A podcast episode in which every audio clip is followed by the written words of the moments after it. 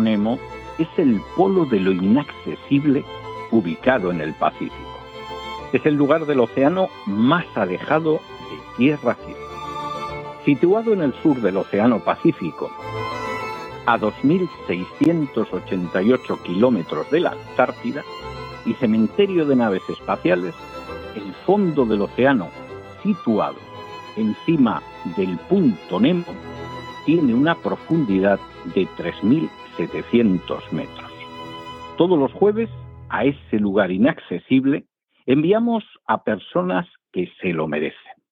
Y esta semana enviamos a José Luis Escribá, ministro de Inclusión, Seguridad Social y Migraciones del Gobierno de España desde el año 2020. Que quede claro que no enviamos al ministro Escribá al punto Nemo porque ya antes de ser ministro fuera presidente de la IREF, una entidad creada para controlar los presupuestos de Cristóbal Montoro y que sin embargo permitió que el siniestro ministro de Hacienda hiciera lo que se le pasó por el forro de los caprichos, incluido financiar el golpe de Estado en Cataluña.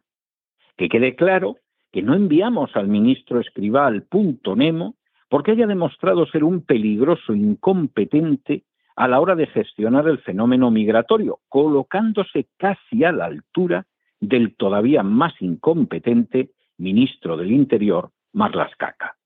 Tampoco enviamos al punto Nemo al ministro Escriba porque articulara la famosa paguita que no pasa de ser un soborno electoral pagado con el dinero que los busca bonus de la agencia tributaria sacan de los bolsillos de las clases medias.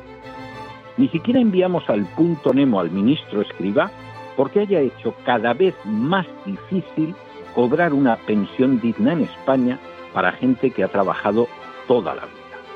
Lo enviamos al punto Nemo porque ha decidido asestar un nuevo golpe a los autónomos, descargando sobre ellos más cotizaciones novedosas que los condenarán a la miseria y al cierre al desempleo y al abandono, a la indigencia y a la desesperación.